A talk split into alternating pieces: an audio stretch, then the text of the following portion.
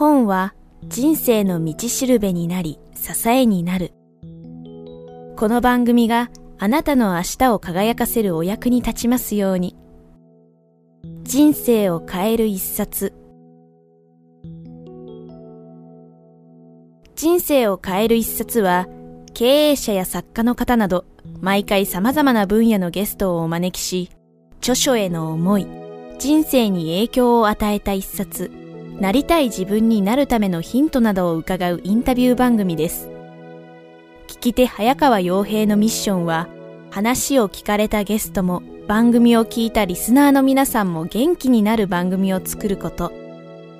聞くというコミュニケーションをもとに、人や企業に新たな価値をお届けするキクタスが配信いたします。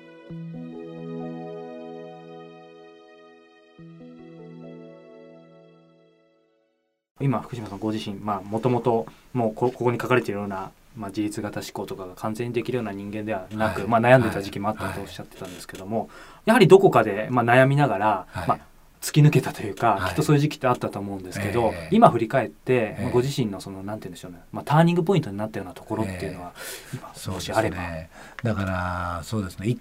回じゃないんですよね。うん、だから多分何十回もあって毎日の中でこうなんていうんですかこれパンと変わったんじゃなくて、はい、ちょっとちょっとちょっとずつやっぱりそうかやっぱりそうかやっぱりそうかって言いながらこう変わっていったようなところがあると思うんですね。はい、でそれはもう今でもそうなんですよ。はい、今でも変わってるんですねきっとね。1年前と1年後では喋り方も変わってるだろうしで変えようとしてるんです自分で。えー、変えようとしてるし、はい、その貫こうとしてる自分がいるんで、はい、前よりもどんどんどんどんこう行っちゃいたいんですね、うん、あ行っちゃったみたいな感じでね。でやっぱり僕がどう考えてどういう言葉を言うかっていうのは周りの人たちに大きな影響も与えると思っているので、はい、やっぱりまずは自分がモデルにならなくちゃいけないなと。まあ、ただまあそういった中でもいっぱいその経験はあって、まあ、いろんな本やなんかでも紹介してるんですけどそうですね。やっぱりやっぱ最初はやっぱりそのエース YEO というアメリカの大会に出た時にそれを作ったバン・ハニシュっていうバン・ハニシュっていう、まあ、すごい男性というか男がいて僕は年は一つ下なんだけど、はい、まあ、世界的な今日のネットワークを使って作ってて、まあ、初めて会った時は結構衝撃でしたよね。次24歳か5歳くらいだったと思うんですけど、はい、その時にまあアメリカの大会に行くんだアポイントを入れてまあ、15分だよって言われて質問を先に送ってくれって言われて質問を先に送ってで彼に会った時に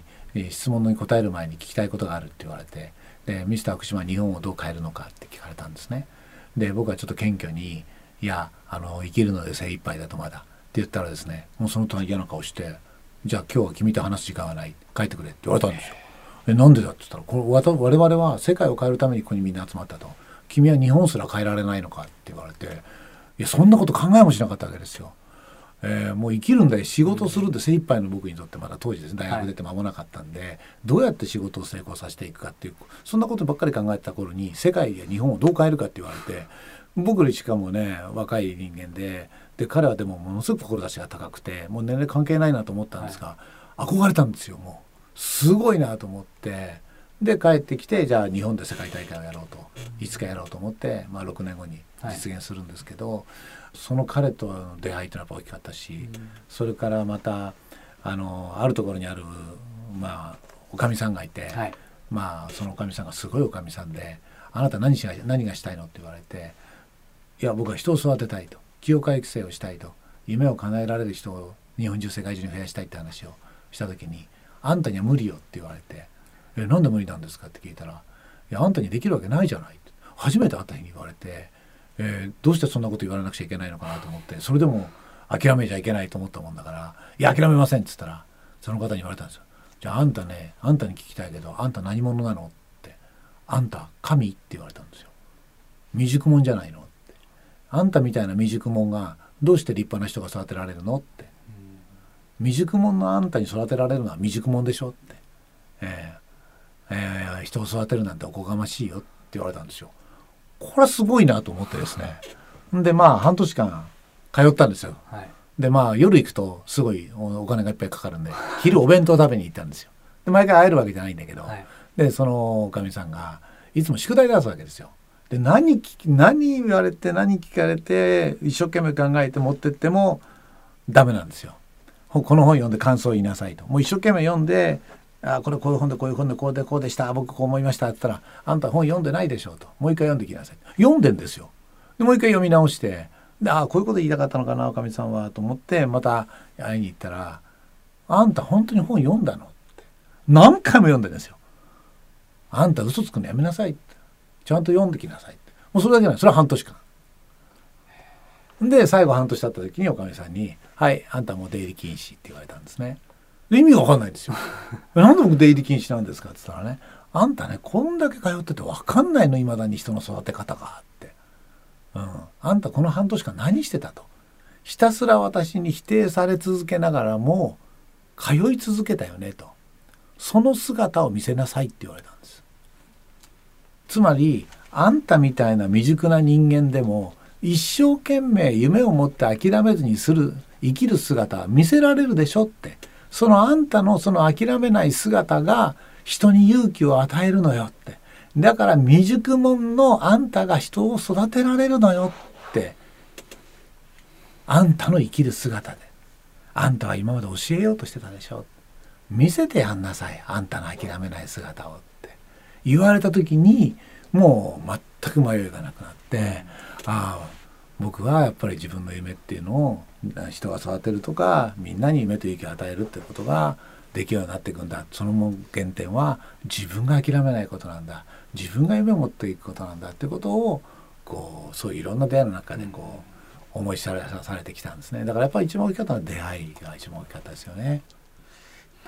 まあ、よくあの地元でも諦めないことがいいとかいろいろ言葉だけはやっぱり聞きますけど、えー、やっぱりそういう実体験で特に本当にそういうもそれこそ半年とか、えー、まあ、インパクトのあるものやっぱり積まれたから本当に中にしっかりと、え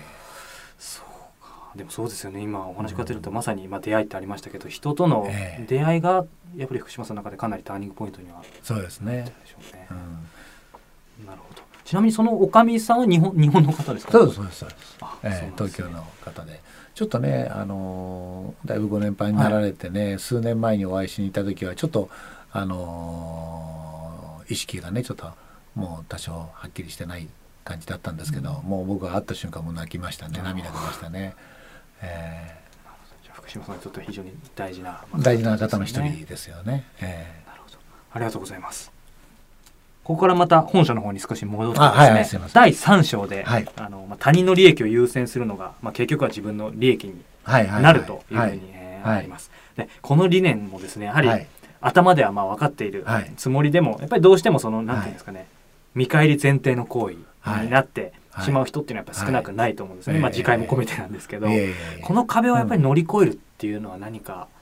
福島さんなりにそうですね、はい、まあ、乗り越えるっていうか全てのルールがあの人間関係は、まあ、やったことが自分に返ってくるというルールになってるのでそれに気づくだけでいいと思うんですね。うん、だからあの例えば売り上げを上げたければお客様に喜んでいただく、はい、そういう価値が提供できる人間になればいいことだと思いますしそれこそ何て言うんですか相手と信頼関係作りたいと思えばまずは自分自身が相手のことを信頼する、受け入れる勇気を持つ。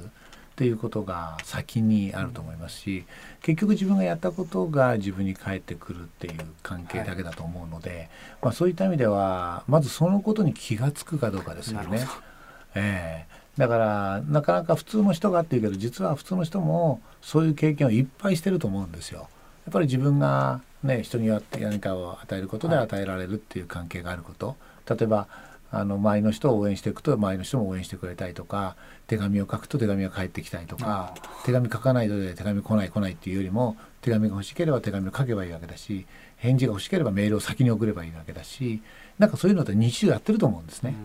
で自分が自分から何かやることで初めて返ってくるものが変わるんで、はい、返ってくるものを変えたい時は自分が何かやっぱり言葉でもいいしメールでもいいし何か発信すること。で社会では何か商品やサービスを作って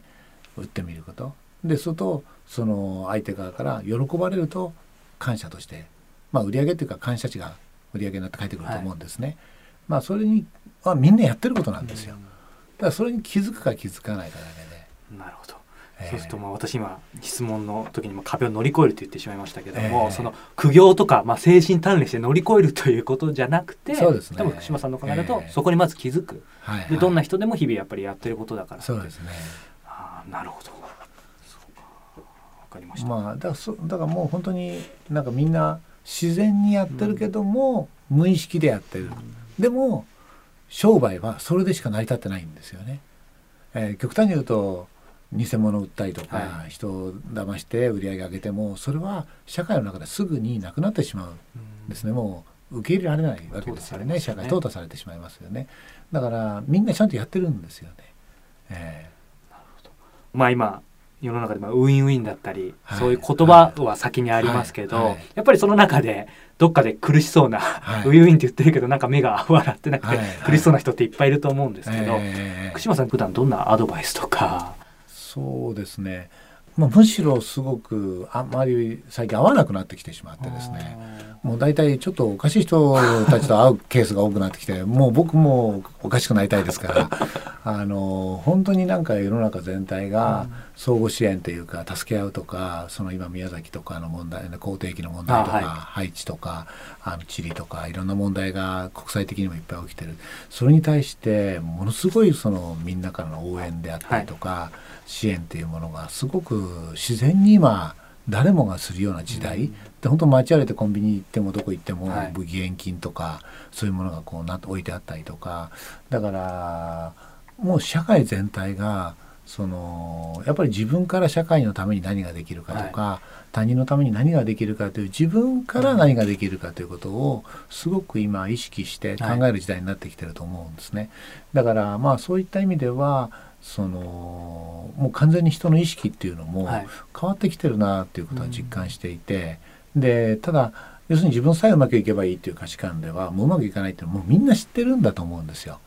まあ僕らもそれに合わせたわけではないんだけどももう最初の頃からいや人っていうのは相互支援の関係でしか成り立たない、はい、だから例えば人が集まったら他の人のために何ができるかで集まりましょうと。だ例えば50人の人が集まったら他の49人のために何ができるかを考えて集まってる人がそうすると他の49人が自分のために何かやってくれるんですよ。でみんなが自分があの何かが欲しい自分の成功だけを考えてくると結局50人集まっても一人ぼっちなんですね。50人集まっても一人ぼっちででも50人集まって他の人の成功他の人の夢を実現するために全員が集まると全員の夢が成功するんですよ。で僕一番難しいと思ってるのが人間が一人で成功すること。で一番簡単だと思ってるのが全ての人の夢が叶うこと、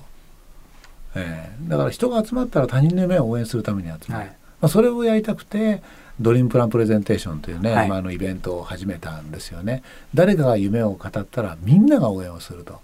で夢でつながっていくっていう人間同士がね、まあ、それが今度はその今今年はもう40か所以上で今やろうという話になって、ね、もう本当に全国に飛び石で海外まででうちのスタッフ今日からあの中国深センの方に、えー、応援に行くんですけど、はい、で来月は僕も上海深センと中国回ってくるんですが、はい、東南アジア行ってもダーッとやろうよっていう話をいただいてて、まあ、国内だけでももう北海道から全国でやるんですけどもその地方の人たちがまたその他の地方の人たちを応援したいとか夢を語った人をまた別な地方の人が応援したいとかっていうそういうなんかネットワークが夢を応援するとか、何か頑張ってる人をお互いが支援し合うっていうネットワークができてる。でそれこそ今ね、まあ、あの国際救助隊ってお話さっきありましたけど、はい、あの秘密結社じゃないんだけれど人知れず社会に貢献する人たち、はい、人の役に立つことを人知れずやろうと。で今ちょうど隊員が2,000人になりまして、まあ、第一次募集1,000人第二次募集1,000人が両方ともいっぱいになりまして。で10月1日は国際救助隊全員東京に集まろうねって話を今ちょっとしてるんですけど、はい、もうそれがあっという間にこう1,000人2,000人ってこう。ホームページとメルマガだけしか声かけてないんですけどあの集まってくださるわけで、はい、社会全体がその自分が何が一体この社会のためにできるんだろうっていうねまた人のためにできるんだろうって、はい、それが結果的に自分に全部返ってくるんだっていうことをものすごい認識を捨てるんじゃないかなって僕はちょっと思っててですね。だからそういう流れをもっともっと僕たちもなんか応援するっていうか推進していけたらいいなと。うん、なんかちょっと答えになってないかもしれないですけど、えそんなふうに感じてます。確かに実際今福島さんが、えやってらっしゃるそのドリームプランプレゼンテーション、はいはい、あの私も以前福島さんの講演をお聞きした時に、えー、そこでまあ昨年度の、はい、えー、確か決勝かその賞を取られた方のプレゼンがあって、はいはい、やっぱり本当に何でしょう？涙しましたね、えー、別に特別涙もろいわけじゃないんですけど、えー、やっぱりすごいですよそれを聞くだけで本当に感動もしたし、やっぱりその応援したいっていうそれこそ普段のなんかさっきの、はい、なんて言うんでしょう、はい、苦しい応援、はい。えーと、自分もやっぱり応援されたいから応援したいみたいなそういう、はい、なんだろう小さい話じゃなくて、えー、本当に気づいたらあこの人応援したいってやっぱり、はいはいから、ね、やっぱり本当に人が本気になって、えー、あの福島さん普段あの夢しか実現しないっていう言葉も言ってらっしゃいますけど、えー、そうなるとやっぱりそれって伝わるんだなと思って、えー、決してその方が例えばすごいなんでしょう喋りがすごいうまいとかそういうことじゃないですよね。そうですね。だからドインプランプレゼンテーションというのは僕はやっぱり大学を出てその、まあ、会社を起こそうと思った時に、はい、自分のやっぱり夢をどうやって伝えるかということはやっぱすごい悩んだわけですよね。でいわゆるこう説得説明では人は動かないんじゃないかと思ったんですね、はい、その時にやっぱり人間というのは感動と共感でしか動かないんじゃないかっていろいろ考えて行き着いてじゃあ感動と共感っていうのをどうやって夢を伝える中で相手に伝えていくことができるんだろうと、起こすことができるんだろうと。そうするとですねなんかこうこれ事業儲かりますよとかうまくいきますよじゃないんですよ。はい、その事業がどんな社会に価値が提供できるのか。その事業の最高の魅力は何なのか。でそれを今ここで体験させてくださいと。もう体験できる。あすごいな。これがこんなことできたらこんなこんな社会ができる、はい、こんなふうに家族が幸せになれる。だから例えば携帯電話っていうものの機能の説明ではなくて携帯電話を使うと家族がこんだけ幸せになりますよと。価値っていうのはまさに人が幸せになっていく何かの役割を担うことだと思うんですけどもそれがこんなふうにできるんですよってのを体験で伝える。でもう一つ大事なのはそれをなんでその人が諦めないで実現できるのかっていうその人にしかないその人だけの理由なんですね。だからその自分の人生観とか自分の生き様とかに自分の夢がリンクしてる。でみんな分かってるわけですよそんな夢を語ったって簡単にはいかないよって、はい、問題がいっぱいあるよってうまくいかないよってじゃあその問題や困難をなぜ自分が乗り越えていけるのかっていう理由がその人の過去の体験や人生観や生き方や好き嫌いとちゃんとリンクしている。でつまり事業がまさにその人もそのものときちっと重なっててそしてこの人は必ずこれを諦めないでやり遂げるだろうと。でなおかつその夢が人に価値や感動を提供できるものであるとその2つだけでいいと思ったんですね。で事業計画は別に作っておけばいいのでプレゼンテーションというのは共感していただくもの。で事業計画っていうのはまさにその夢を実現する計画なんですね。はい、違うんですね役割が。で今までは役割一緒にしちゃってたんですよ。計画を伝えるっていうね。じゃないですね。共感で人を集める。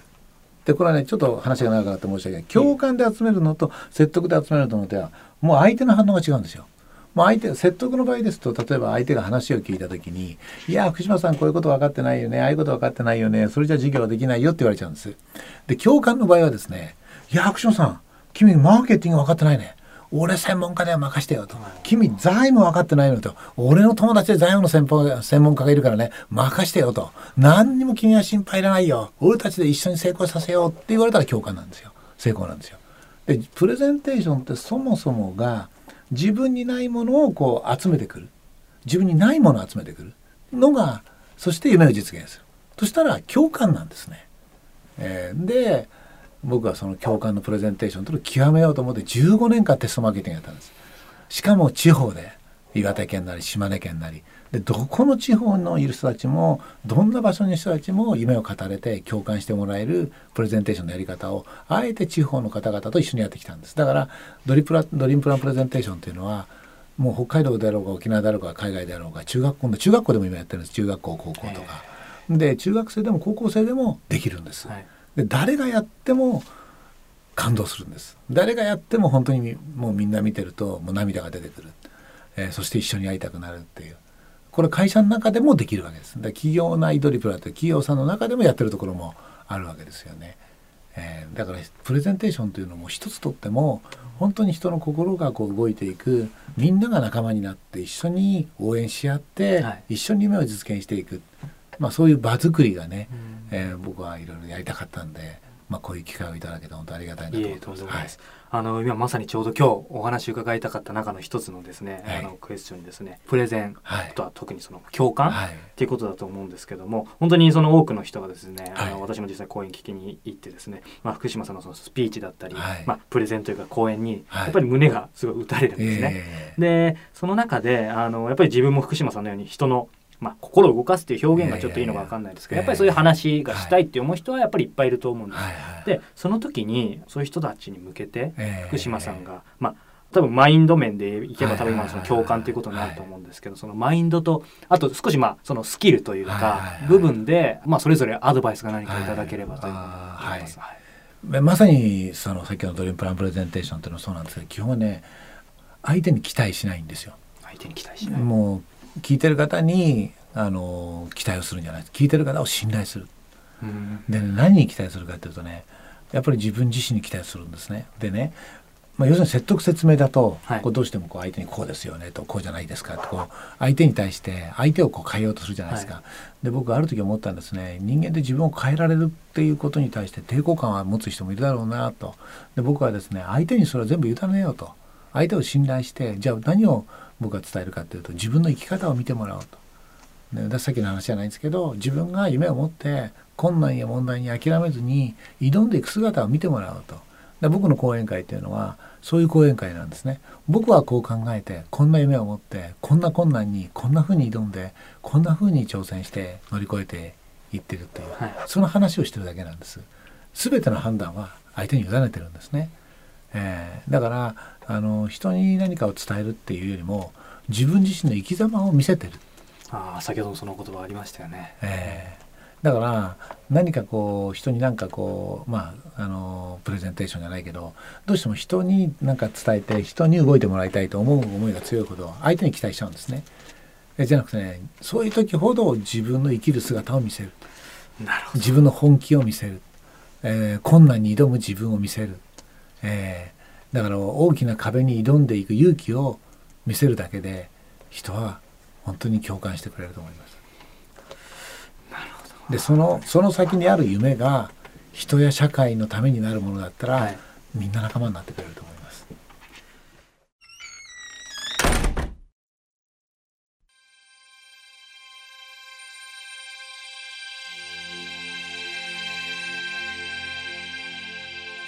本日のインタビューはいかがでしたか？番組ではあなたの人生を変えた一冊を募集しています。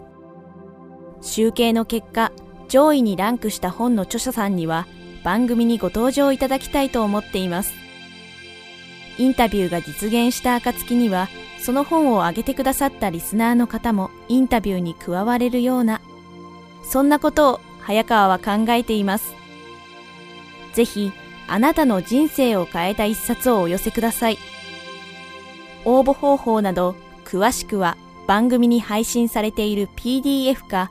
人生を変える一冊のサイトをご覧ください。サイト URL は kiqtas.jp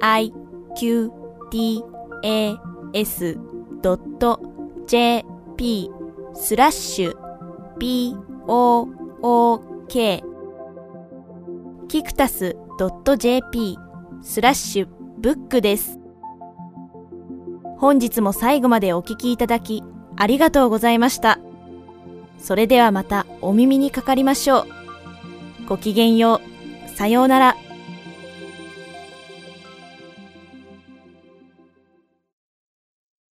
この番組は、キクタスの提供、若菜はじめ、ご機嫌ワークス制作協力、宮浦清音楽、白石美奈ナレーションによりお送りいたしました。